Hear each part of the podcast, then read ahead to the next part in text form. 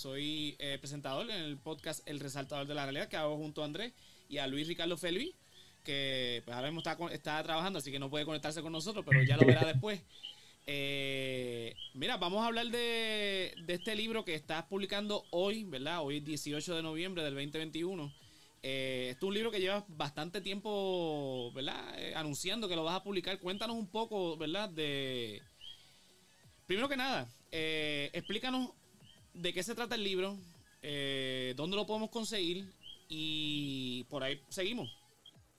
Dale, pues este Mangle es, es una historia de... en verdad tiene tres protagonistas yo diría, pero hay uno que es el, el como el más protagonista, que es en el que me enfoco cuando, cuando explico de lo que se trata, porque si no sería un revolú contarlo todo, pero eh, eh, pues se trata de este eh, miliciano de San Germán que está en, en San Cristóbal, en el puerto de San Cristóbal. Antes lo, lo la, lo, el ejército, los soldados que estaban en, el, en los fuertes, en el Morro, San Cristóbal, San Jerónimo, todo eso, ellos eran españoles, pero de vez en cuando había escasez de soldados y entonces ellos eh, traían milicianos, o sea, criollos, gente que nació en Puerto Rico, a trabajar en los fuertes.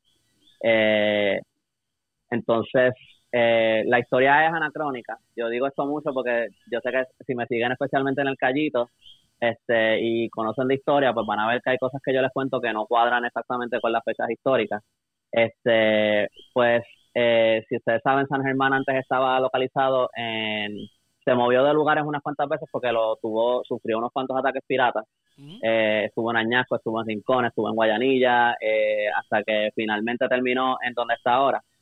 Y pues eh, el concepto es que él se entera que su pueblo fue quemado eh, San Germán fue atacado por, por unos piratas. Y cuando él se entera de eso, él decide eh, que él quiere tomar venganza.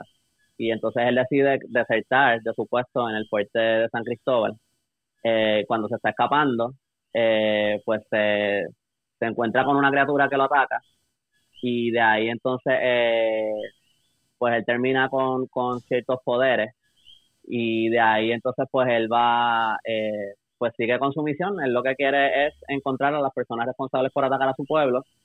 Y pues la novela se trata básicamente como de esa, pues de esa, de esa misión eh, de, de, confrontar a, a estas personas, al enemigo, a los piratas. Pues dijiste algo clave cuando estabas ¿verdad? describiendo el libro. Esto es una ficción dentro de la historia de Puerto Rico. O sea, que la gente tiene que estar claro que lo que va a leer no es algo que pasó en la historia de Puerto Rico. Es algo que tú basas dentro de lo que pasó en la historia de Puerto Rico. O sea, tú adaptas tu, tu ficción dentro de lo que ya ocurrió en la historia. Que esto no necesariamente es algo que es fiel a la historia de Puerto Rico.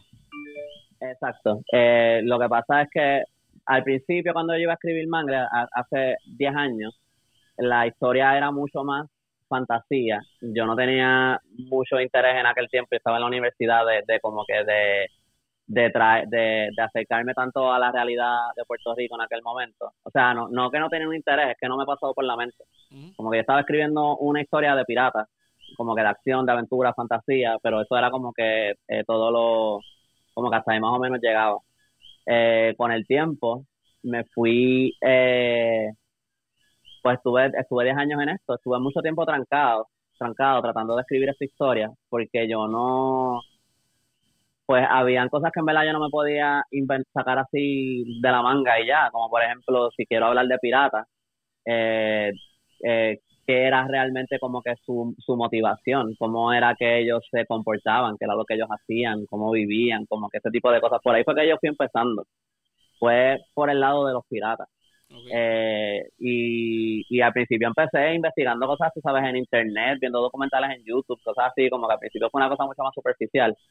Poco a poco, mientras me voy adentrando mucho más en la historia de los piratas en Puerto Rico eh, y empiezo a leer eh, un montón de libros, porque cuando pasó el huracán María fue cuando yo me puse a escribir este libro súper en serio, como que eh, full, full time, este y yo fui a casa de mi abuelo, que él es un, fanático de la historia, él tiene muchos libros de historia allí, y yo me llevo un montón de esos libros.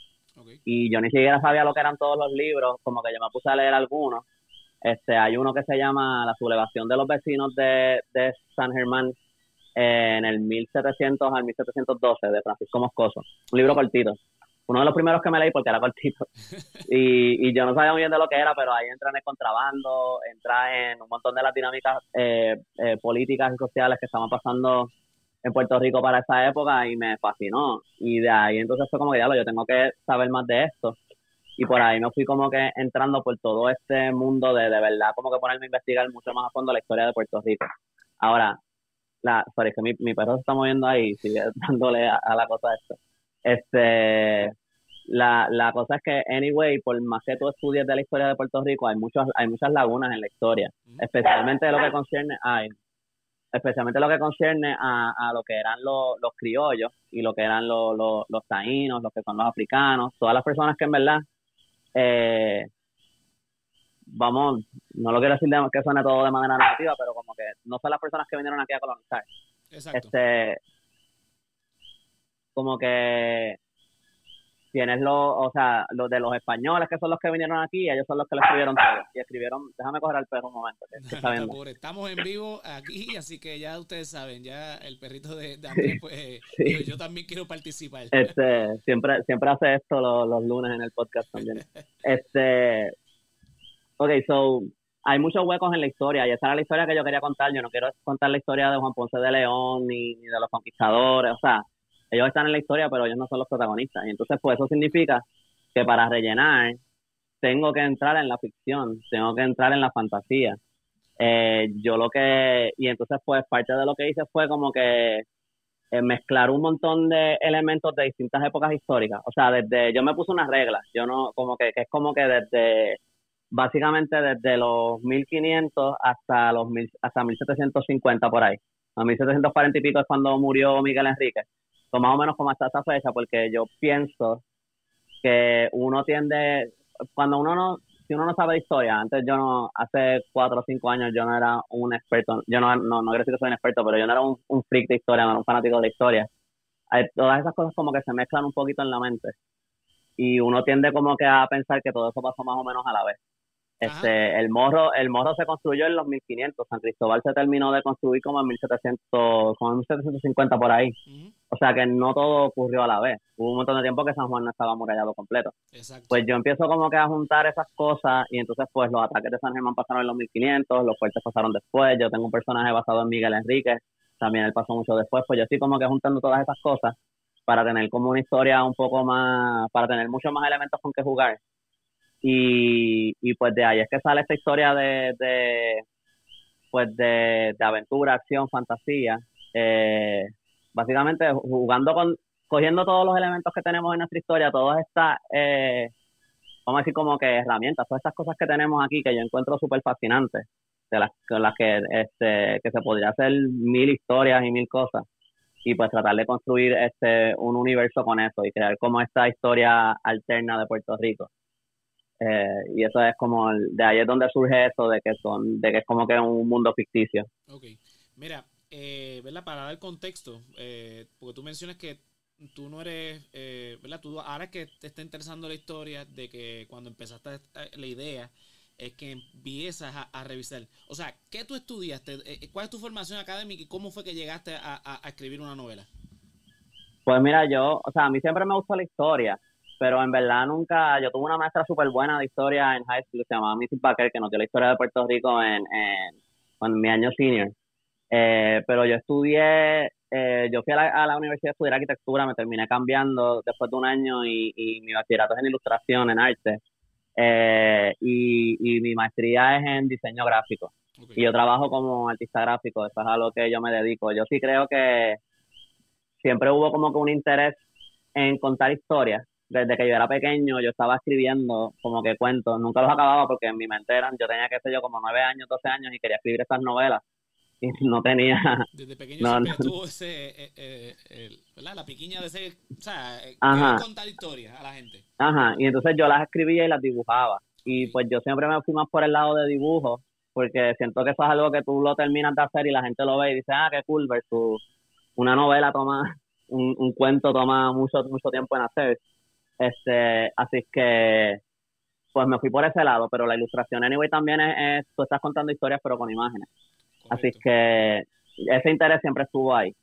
Eh, y, y fue en la universidad que yo escribí lo primero de Mangle, que fue como un cómic que yo hice eh, para un proyecto que tenía que hacer. Yo hice este, era como un cómic que era, era como cinco pies de alto porque en un mismo papel y entonces los paneles los dividían las ramas del mangle eran las que iban como que no eran no tenía paneles así cuadrados eran como que las mismas heredaderas del mangle iban como que dividiendo los paneles y tú ibas viendo la historia ahí.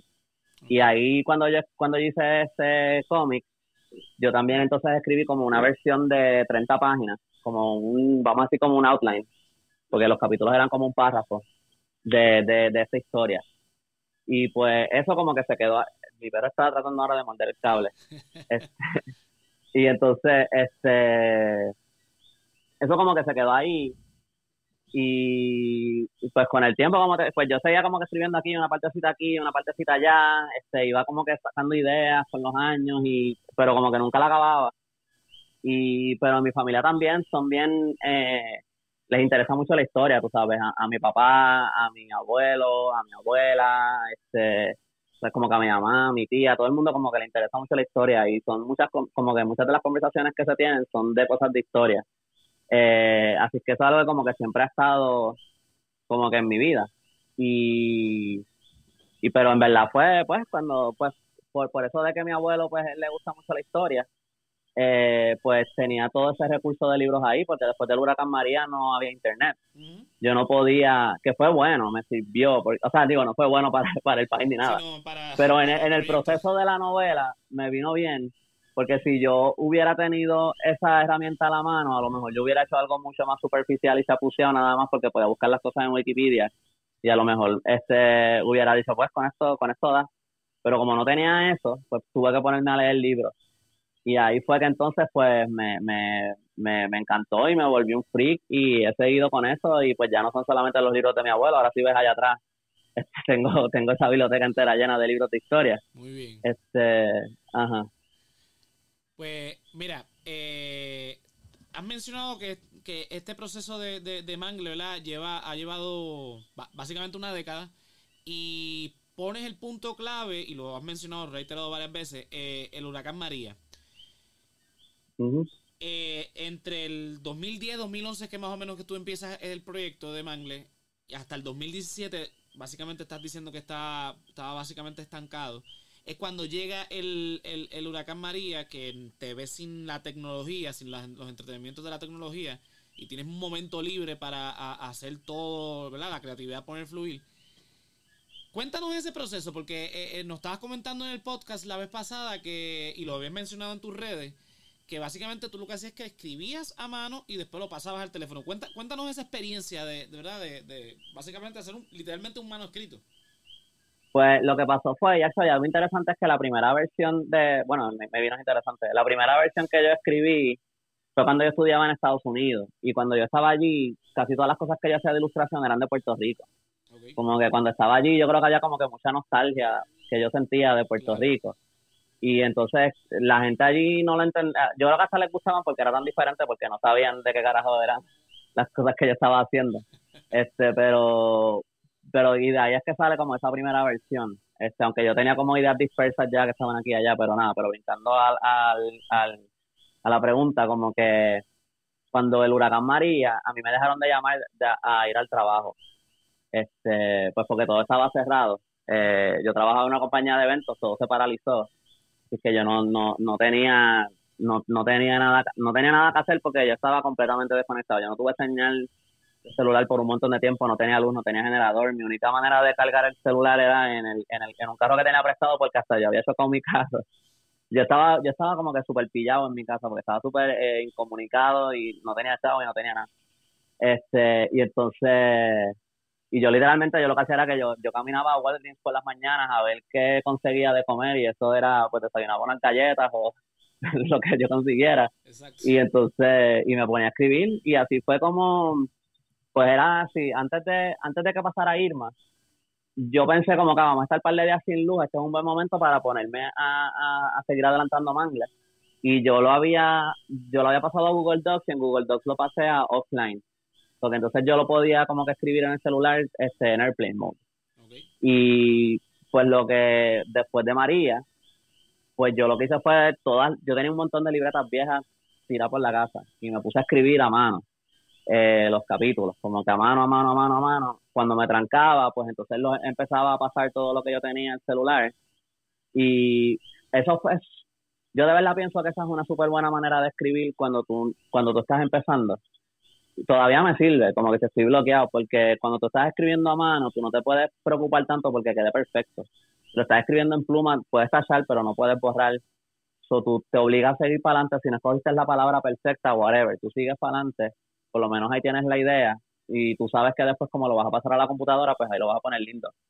So, así fue que yo lo, así fue que yo lo hice y eso me ayudó un montón. Eh, so, bueno, yo puse unas fotos que eso era, porque yo, era, era, llegó al punto como que me, me envolví tanto escribiendo esto que era, pues yo me despertaba cuando salía el sol por las mañanas, a las 5 de la mañana o lo que fuera. Este, ahí me ponía a escribir hasta por la noche con flashlight y vela, seguía escribiendo ahí a mano hasta que ya no podía más, entonces entonces me, me acostaba a dormir y al otro día lo mismo. Y, así fue que yo lo así fue que lo fui haciendo y escribiendo literalmente en el celular, como que este en el en la introducción del libro de ramitas mencionas que tras ¿verdad? Tras, tras concluir la, el primer borrador, creo que es que menciona, eh, tenías un montón de historias sin contar que querías contar también, que de, ahí es donde surge Ramita. Y siempre tú, este, ¿verdad? Describes a Ramita, que es el, primer libro que publicaste, como una precuela a Mangle. Cuando, pues, obviamente, si uno detrás del otro, pues uno diría que entonces Mangle sería la secuela de, de, Ramitas, pero tú siempre explicas, y quiero que lo expliques tú, eh, ¿verdad? Porque es que eh, haces hincapié en que Ramita es una precuela. Lo que pasó fue que cuando yo escribí Mangle, al principio yo tenía, yo estaba como que demasiado seguro de que ese libro era bueno, como que en aquel momento y en verdad sin, sin tener ninguna razón para estar seguro de que, de que Mangle era bueno. Y cuando yo lo compartí con amistades, pues la reacción fue la misma, que era como que la historia es buena, pero como que nadie se la terminó. Y yo creo que eso te dice algo de cómo estaba escrita, que era como que bien difícil de leer. Eh, y yo creo que no, no tenía un tono muy bien definido, eh, había muchas cosas en eh, pasando, como que no me tomaba el tiempo para, para describir las cosas, para construir el mundo, este, ahí tenía muchos problemas. Eh, y entonces, después de cuatro versiones, la, la que, que me volvieron a decir estos mismos comentarios, básicamente, que es como que, mira, la historia está buena, pero le falta. Y un pana mío que se llama Ale García, específicamente, que es como que es un amigo mío que tiene como que los mismos intereses que yo en películas, en libros, en todo, tú sabes, Star Wars, Lord of the Rings, Harry Potter, este, Doctor Who, todo eso, como que y entonces, y él se leyó bastante de mi libro y él me dijo que una de las cosas que le faltaba era como que eh, contextualizar mejor la situación, en, en particular como que lo, lo, le faltaba un poco como a los villanos, como que tenía que desarrollar esa parte un poquito más, como que por qué ellos son tan terribles, por qué... Y entonces, pues ya cuando terminé esa cuarta versión y las críticas fueron más o menos las mismas, yo dije como que diablo, aquí los problemas con Mangle son bien grandes y me frustré, bien brutal, pero yo quería terminar este libro.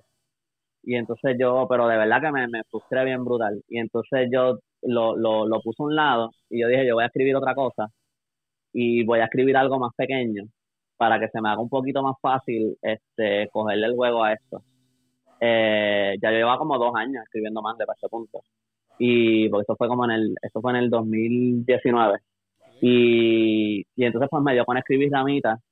Eh, y, y pues ahí fue yo creo que de verdad como que aprendí a escribir bien. Porque como podía coger estos personajes y contar un cuento en cuatro páginas, siete páginas, lo que fuera, me daba mucho más, mucho más espacio para, poder definir los detalles dentro de esa historia. Y como ya yo sé lo que viene en Mangle, aunque la historia estuviera mal escrita, ya yo tenía los eventos cuadrados, los personajes y eso, pues yo podía escribir mitad teniendo en mente que esta historia puede conectar aquí, este personaje es este otro que está acá, y entonces le fui como escribiendo eh, backgrounds a, algunos de los personajes que salen en, en Mangle que en Mangle yo no tengo el espacio para contar esa, eso, esas partes de su historia. Y, y pues nada, fue esa manera de, Ramitas es esa manera de, de, de verdad como que ir definiendo ese mundo.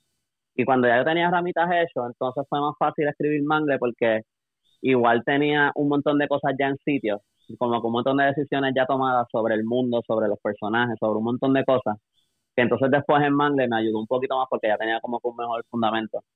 Eh, así que es como un back and forth. Yo digo que es una precuela porque pues lo, lo hice de atrás para adelante. Como que yo tengo Mangle, yo sé quiénes son estos personajes, ah, pues mira, de estos personajes voy a escribirle este trasfondo, porque yo sé que este personaje va a ser así, yo sé que este personaje va a ser esto, yo sé que en Mangle voy a tener esta parte de la historia y no voy a tener tiempo para explicar esto, pero lo puedo explicar acá. Y, y así fue que yo fui eh, construyendo ramitas. Hay algunos cuentos que conectan bastante con Mangle, hay otros que no conectan tanto, eh, pero todo es como definiendo ese mundo. Y de verdad yo espero que cuando alguien, si alguien se leyó Ramita y lee Mangle, tenga esos momentos que diga como que, ah, eso era, eso era esto, como que, ah, mira, mira esto que, como que yo, yo espero que te dé como eso, que cojas esos detalles, o algunos son detalles, algunos son cosas más grandes y que, este, hay un cuento en Ramita que actually ocurre eh, en el tiempo de Mangle, como que justo antes de que el personaje de ese cuento se encuentra con los personajes de, como después como una hora antes de que ese personaje no bueno como justo antes de que se encuentra con los personajes en la novela tipo, Rogue One con episodio 4 en la, parte final ¿Cómo? tipo Rogue One en episodio 4 de Star Wars que eh, la película termina exactamente donde empieza la la, la, eh, la, primera versión realmente la primera película Mira, también este Quantum of Solace también es así, es como empieza como una hora después de que se acaba este Casino Royale. Exacto. Que de hecho está cumpliendo 15 años en estos días. Eh, nice. La de Casino Royale, debo decir. Eh, ah, ok. Te iba a decir que celebra el aniversario de Quantum of Solace. lo, te lo digo porque ahorita voy a resaltar el geek, pues este, Jonathan nos mencionó los aniversarios y uno de ellos era Casino Royale. Mira, okay, okay. Eh, ¿verdad? Yo creo que esto fue una de las preguntas que te hicieron en el público, ¿verdad? Que te, te, enviaron. Eh, ¿Cuáles son tus influencias? O sea, literal, ya, ya veo que mencionaste alguna, algunos, ¿verdad? Este, películas de que conforman tu, ¿verdad? tu identidad como, ¿verdad? como espectador, como pero en cuanto a literatura, o sea, ¿tienes alguna influencia particularmente o, o, o sea, ¿qué, ¿qué, te influenció para, para este, preparar Mangle? O sea, ¿qué cosas tú tomaste inspiración de otros autores, de otros libros, quizás películas, no sé? Cuéntanos. Pues cuando yo era pequeño yo leía mucho. Eh, no me acuerdo todos los libros que yo leía, eran muchas cosas como que de Young Adult y eso. Yo leía un montón hasta que me pusieron un televisor en el cuarto como en sexto grado. y ahí la lectura como que se... Así que yo creo que hay, hay más influencias que yo, no necesariamente como que me acuerdo. Este, sí, eh, películas tuvieron mucha influencia. Eh, eh, y historias que a lo mejor que son que son libros pero que como que sé yo Robin Hood eh, para mí es como que yo diría que una influencia grande es Rey Arturo este el Zorro. Yo pienso que son influencias grandes en Mangle porque son como especialmente Zorro y Robin Hood aunque no tienen superpoderes son como que superhéroes pero históricos. Como que Zorro es casi como un Batman, pero como que histórico.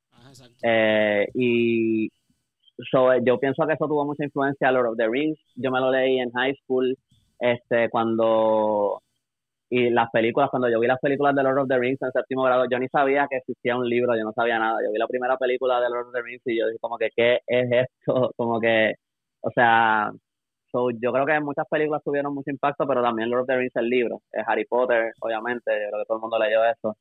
Este, los superhéroes de DC y todo eso, y, y ya más cerca de estar escribiendo, como ya estando escribiendo Mangle, me puse a leer ciertas cosas que yo pienso que me...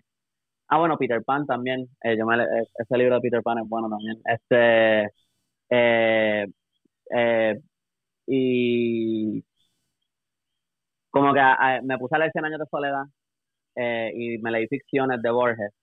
Eh, ya yo estaba escribiendo. De ahí no sale nada, que nadie tenga expectativas tan altas de que esto es a ese nivel, tú sabes. Pero esos libros a mí me impactaron mucho en, en que me abrieron la mente a lo que es posible escribir, porque pues cuando yo estaba en high school uno lee los libros como que, eh, La víspera del hombre, me leí Crónica de una muerte anunciada, un montón de libros de literatura como que brutales, pero que en high school yo no necesariamente los apreciaba de esa manera. Claro. Pero ya cuando estoy escribiendo, los escribiendo de otra manera y cuando yo leo 100 años de soledad, yo digo, ¿cómo, cómo rayos?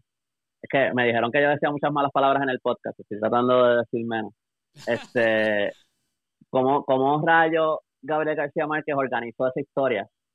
Como que porque los personajes repiten los nombres y brinca tanto tiempo y los párrafos siguen ahí, no hay capítulos, como que... Yo te soy honesto, yo le tengo miedo a esa novela, yo nunca no me he atrevido a leerla por eso mismo.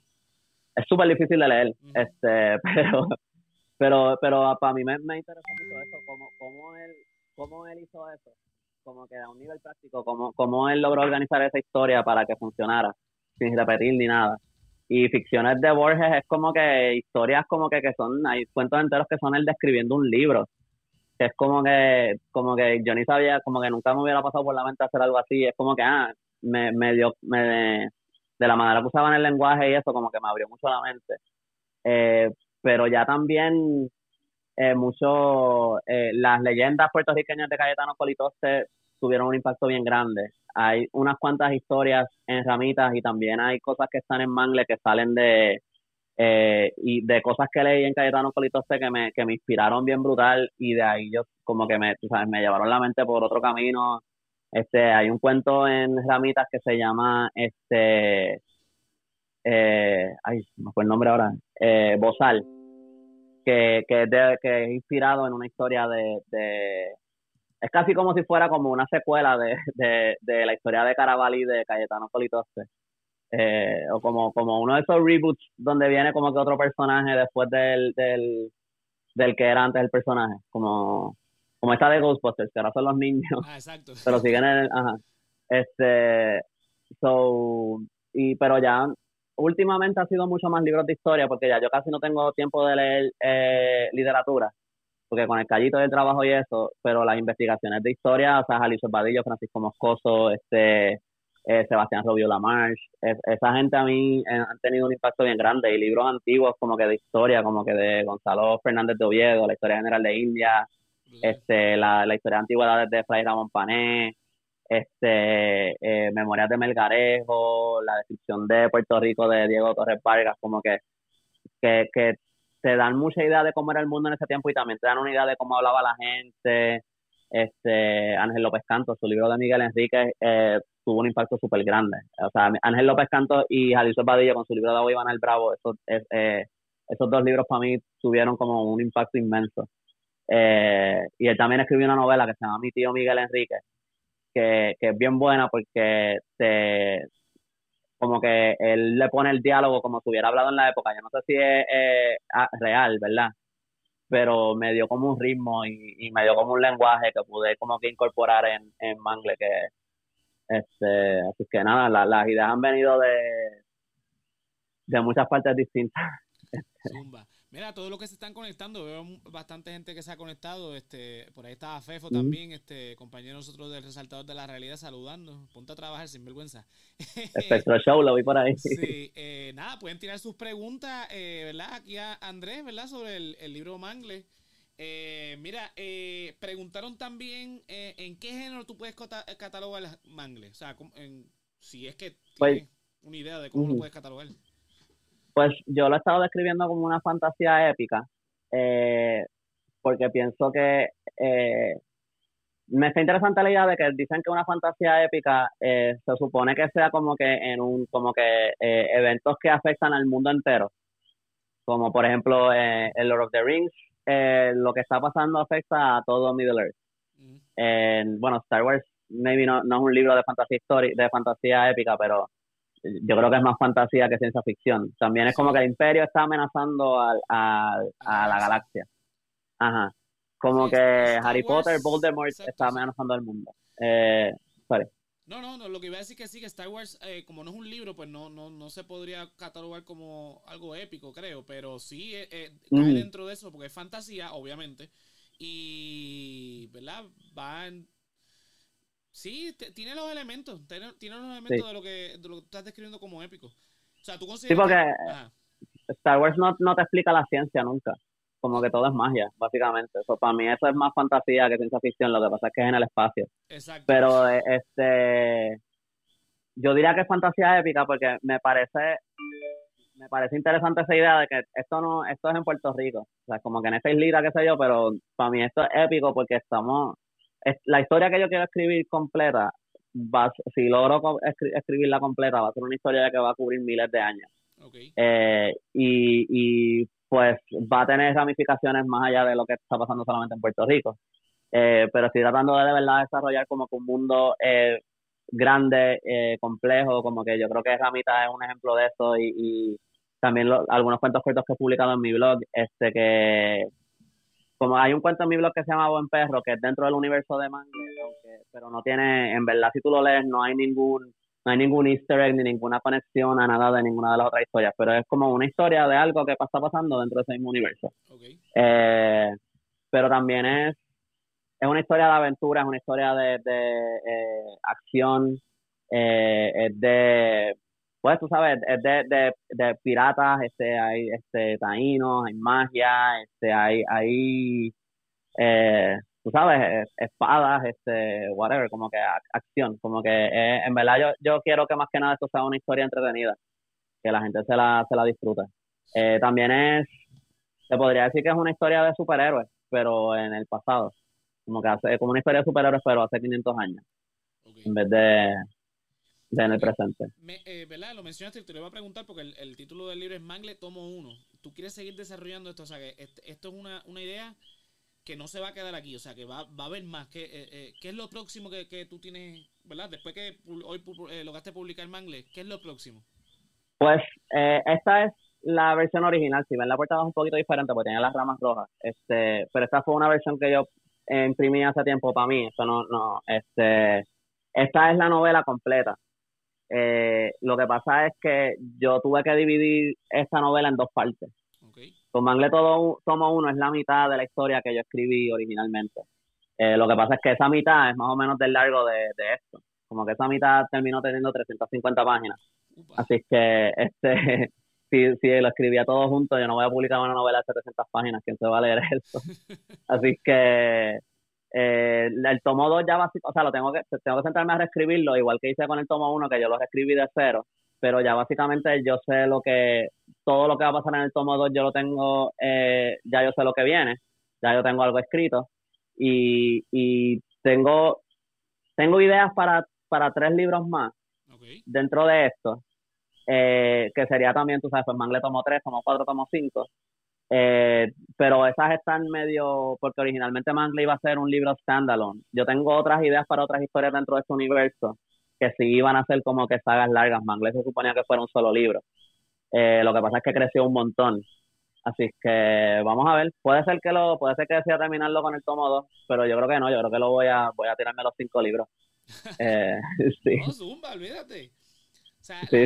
La, idea es seguir escribiendo dentro de, ¿verdad? dentro de este universo, crear un universo técnicamente alterno dentro de la historia de Puerto Rico eh, utilizando elementos mágicos, elementos ¿verdad? de ficción, eh, simulando historias como la de Lord of the Rings, que de hecho la mencionas en Ramita en la introducción. Este... Es que Tolkien, para mí Tolkien es bien interesante porque él quería escribir una mitología para Inglaterra, porque Inglaterra no tiene una mitología como que de ellos, tiene ciertas leyendas y cosas, pero mucho de lo que ellos tenían desapareció y hay otras cosas que en verdad son puede ser que esté equivocado en esto, pero como Beowulf yo creo que originalmente no es una historia inglesa, creo que es como de Dinamarca o no sé, es de, es de otro país. Eh, y Tolkien quería darle eso a Inglaterra. Y yo como que quiero hacer algo así y también podemos hablar de superhéroes, de, de como que nosotros no tenemos, o sea, pueden haber personajes que son héroes, yo no quiero decir que, que nadie ha escrito un héroe puertorriqueño, porque los, los hay, pero en, nosotros no tenemos como en Estados Unidos tienen Captain America, Batman, eh, Superman, Iron Man, eh, eh, Inglaterra tiene James Bond, tiene como que todos estos, como que estos personajes que son puramente ficción, que son héroes y que son de ellos. Y que todo el mundo los reconoce. Y que todo el mundo los reconoce y que, y que pues yo asumo que en esos países a lo mejor no es la cosa que más está atada a su, a su identidad, pero yo creo que eso es algo que los ayuda a ellos verse como que, de, que son capaces de un montón de cosas. Nosotros no tenemos eso, porque hasta yo diría que lo, lo eh, eh, maybe, maybe estoy generalizando demasiado, pero yo no sé si nosotros tenemos aquí eh, hasta muchos héroes en la vida real que no sean, que no tengan una carga política bien pesada, eh, o que, o que sean atletas Exacto. Eh, y no, no es por menospreciar a ninguno ni al otro, pero como que no, no tenemos como que héroes así que de verdad sean como que grandes, que, que, que, que estén como que, que existan como un poquito aparte de eso. Eh, y eso es como que algo que yo, que me interesaba mucho y eso es algo que desde antes que yo tuviera la idea de Mangle, yo pensaba en eso, que aquí los puertorriqueños se tiran mucho por el piso. Este, y, y, y que yo pensaba que una de las razones era porque nosotros no tenemos historias así como de, como de superhéroes o de, pues, como que no tenemos ese tipo de historias aquí. Sí, el puertorriqueño tiende a menospreciarse mucho y, y decir, o sea, compararse mucho, ah, que lo de aquí no sirve, lo de allá es mejor. Y sí, algunas cosas puede ser que, que, pero el puertorriqueño en general tiene mucho talento y que no tenga reconocimiento a nivel mundial ¿verdad? Porque los tenemos un montón de, de verdad, de, personajes históricos quizás, o atletas o artistas que se reconocen a nivel mundial. Pongámosle un Ricky Martin, este, en su momento un menudo. Eh, ¿verdad? Bad Bunny, obviamente. Eh, claro que sí, como porque no el héroe del momento. Eh, pero dentro de la ficción, por ejemplo, México tiene el Chapulín Colorado, ¿verdad? Que, que ¿verdad? Yéndonos por la, la, la, línea de los héroes, que es tan y tan famoso que ahora está dentro del universo de Fortnite, que es una plataforma de videojuegos. O sea, Chapulín Colorado, que, que, jamás y nunca nos hubiésemos pensado, está ahora mismo en una plataforma que, se juega a nivel mundial. Eh, ¿Verdad? Tú haces mención de James Bond, que todo el mundo, ¿quién no sabe quién es James Bond? O sea, aunque no hayas visto una película de James Bond, sabe, o no hayas leído un libro, porque realmente eso es un libro para el que no lo sepa, este, eh, pues todo el mundo lo reconoce, tiene un reconocimiento. Entonces tú, tú te vas por esa línea que tú quieres eh, por lo menos, si no lo logro, por lo menos sembrar la, la, semilla, ¿no? De, de, que se dé eso este, en la eventualidad, el, por lo menos en la, literatura, es lo que tú mencionas. Sí, ¿no? Y, y, que hayan más autores, o sea, hay otros autores haciéndolo, como que eh, hay muchos cómics locales aquí que lo están haciendo, hay, hay otros autores que lo están haciendo también en la ficción, en novelas y cosas así, este y yo espero que esto se convierta como que en algo que, que se que se dé con más frecuencia y que y que eh, porque yo pienso que nos hace falta y no es que yo quiero escribir un libro, como que yo no quiero escribir un libro que sea como que este personaje representa a todos los puertorriqueños o algo así, como que no, mi personaje es mi personaje y la historia es mi historia. Este, yo no, como que yo pienso que van a haber cosas en, en Mangle que tú las vas a leer y las vas a relacionar con cosas de la actualidad o que te vas a identificar con ella o qué sé yo, pero tampoco quiero que esto sea como una alegoría política, como que el, el punto de la historia es lo que pasa en la historia y, y, los, y como que tú sabes, es a base de, de, de, lo que surja orgánico para los personajes y todo eso. Este, pero es como sí, como crear esta mitología como que más, más grande para Puerto Rico, porque yo pienso que hay cosas simples, como que tú vas a, tú vas a Viejo San Juan y tú pasas por San Cristóbal, por el Morro, por la iglesia de San José, y uno no piensa como que, ah, mira, como que aquí hay una iglesia gótica y aquí hay dos castillos medievales, eh, como que inmensos eh, y estamos en una ciudad que tiene... Ajá, ajá. Y entonces la gente después habla como que, eh, digo, ir a Europa, eh, como que Europa estaría cabrón, como que viajar por toda Europa, tú sabes, eso no, no, es que, pero como que se, no pueden apreciar lo que también tenemos aquí nosotros. Exacto. Y como que porque no nos vemos de esa manera. Y entonces pues eso era algo que yo quería como que traer. Mira, ya estamos más o menos en los 40 minutos, así que vamos a ir eh, cerrando porque creo que tú me hemos comentado que en Instagram pues tiene un límite. Eh, ya lo único que me queda por preguntar es este ¿dónde podemos conseguir el libro, Andrés? Cuéntanos. Este, pues por ahora en Mangle va a estar disponible solamente en Amazon, porque lo que pasa es que, ¿verdad? Pues soy autopublicado y si tú publicas por Amazon, tú no puedes ordenar copias hasta que lo publiques ahí. So, a mí me hubiera encantado lanzarlo y tenerlo a la misma vez en librería y, y en libro 787 y tú sabes, y en, en qué sé yo, Bookmark, Casa Norberto, en todos los lugares eh, a la vez, pero pues no lo puedo hacer así. So, por, por ahora va a estar en Amazon, tan pronto tenga copias físicas aquí, pues lo voy a empezar a llevar a todas las librerías locales y va a estar en esos lugares también. Puede ser que se tarde como un mes eh, para ese momento.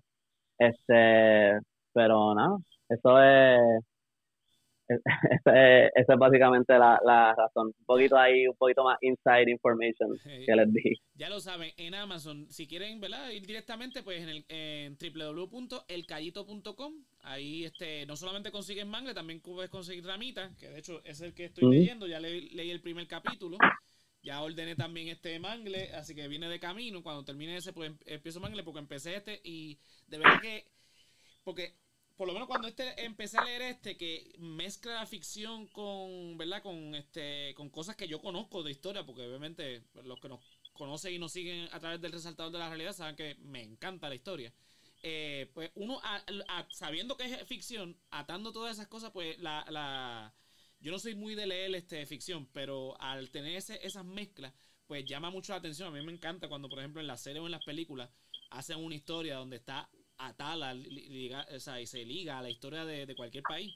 Eh, es fascinante ver cómo, ok, va a ver eh, cómo mezclan esto con esta otra cosa. Por ejemplo, cuando estaba viendo Eternals la semana pasada, pues era fascinante ver cómo ellos, o sea, cómo, eh, ¿verdad? Chloe Shao, que es la, directora del... No la he visto. No te voy a explicar nada por si pero ver cómo ella cogía, por ejemplo, la historia de los Eternals y la insertaba dentro de la historia de la humanidad. Y era, coño, está muy bien justificada la forma en que ella lo, lo, lo, lo, ve. O sea que, eh, y, eso es lo mismo que pasa con, por ejemplo, con Ramitas, pues es la experiencia que tengo hasta ahora leyéndolo. Así que ya lo saben, en www.elcaito.com, ahí pueden conseguir eh, tanto Ramita, que es la precuela, como este, ¿verdad? Eh, Mangle, que está ya disponible en Amazon. Así que... Y que, by the way, esa historia que tú leíste de la, la, la primera, Bravo, que es de Aguaybana, esa es una historia que surgió como que yo tenía la idea solamente de como que el concepto de lo que iba a ser la historia, pero yo tenía la, la, la conocía la historia que conoce todo el mundo de Cabo Ivana, murió en Yahueca. Y entonces yo me puse a, investigar esa historia y rápido encontré este artículo de Francisco Moscoso y después terminé leyéndome el libro de Jalil Chopadillo, que habla de cómo todo eso es una mentira y cómo Agua Ivana vivió por 20 años más de lo que nos dicen. Y entonces eso básicamente cambió todo lo, como, o sea, de, pues la, la, lo que yo tenía en mente que iba a ser la historia cambió por completo, se convirtió en otra cosa. Y eso yo lo escribí antes de que el Callito existiera, porque yo no, yo no recuerdo si yo tenía ramitas enteras escritos antes de que yo lanzara el Callito, o si solamente tenía como que algunos de los cuentos escritos. Pero a este, ese cuento de Agua yo lo tenía escrito desde antes. Y ese fue uno de los primeros artículos que yo publiqué en, en el Callito que, que, que lo leyeron mucha gente, porque esa, esa, esa historia a mí me, me... eso es como un ejemplo de lo que yo trataba de hacer en el Callito, que es como que me, me libera, me, me siento un poco más libre de, de, de, de escribir esta fantasía, sabiendo que por otro lado yo les estoy contando a la gente la historia real. Este, por un lado porque eh, Em, em, quiero que la gente al leer estos libros se interese más por la historia y, y la quieran leer. Y por otro lado también porque no quiero que nadie piense que yo soy un morón que está cometiendo como que mil errores o que se está inventando todo, que la gente sepa como que no, no, no, aquí hay como que, o sea, como que aquí hay un montón de investigación y un montón de cosas, pero yo estoy escogiendo como que irme por este otro camino con, con los libros. Así que nada, eh, y, y, y eh, tírate tú donde te, donde te pueden conseguir a ti eh, a nosotros nos puede conseguir en www.elresaltadordelarealidad.com. Estamos en vivo todos los lunes a las 9 de la noche en Facebook, Twitch y YouTube, hablando sobre política, historia y todo lo que está pasando en Puerto Rico y en el mundo. Este, ¿verdad? A mí también me vas a conseguir este esta noche a las 10 y media en el, Resaltador Geek. Eh, también la misma plataforma, excepto Facebook, que nos consigue como el, el Resaltador Geek.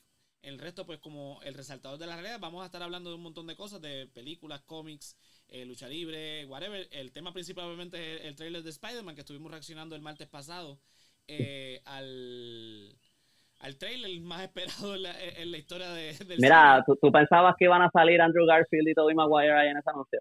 en ese trailer? No, yo, yo quería que no salieran porque ese, o sea, lo, lo, más inteligente de, de, Marvel es que los dejen para cuando llegue al cine. Si salían me iba a decepcionar realmente. Como lo hicieron, como lo hicieron me quedé complacido porque nos deja todavía con la duda. Así que nada, vamos a estar hablando de esas cosas ahorita a las 10 y 30. Eh, a nosotros, obviamente, en www.resaltadordelarrealidad.com. Eh, a mí, como José Antonio RO91 en todas las redes sociales. Y a las 10 y media en el, ¿verdad? En Resaltador Geek vamos a estar estrenando el teaser trailer del próximo capítulo de Spectre Show, que es el show animado que hace nuestro compañero eh, el FEFO, Luis Ricardo Feliu, que se supone que entonces la próxima semana o, este, estará estrenando ese capítulo. Así que nada, Andrés, éxito con tu Pues nada, este... ¿Qué qué? Éxito con tu novela. Gracias, no, gracias por, por hacer esto, por ayudarme con esto, de verdad. Quería que fuera tú o, o Fefo, porque con ustedes en el podcast, como que eh, estoy tan relax que a mí a veces se me olvida hasta que estoy en vivo y después termino diciendo cosas que estoy como...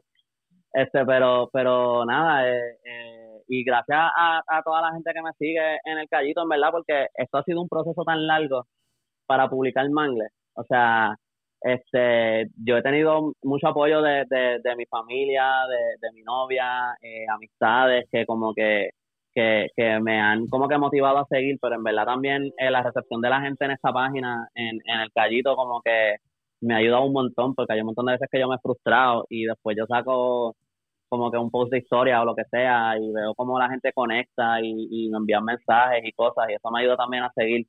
Así que en verdad que, que gracias a todos, en verdad, si, si no, no podría estar haciendo nada de esto si no fuera por ustedes. así, que nada. sí, gracias a todos los que se conectaron y escucharon la conversación. Así que ya, tienen que ir corriendo a elcayito.com para entrar al enlace de Amazon y buscar eh, su copia de Mangle eh, Tomo 1. Así que nada, señores, esto hasta la próxima. Buenas noches. Buenas noches.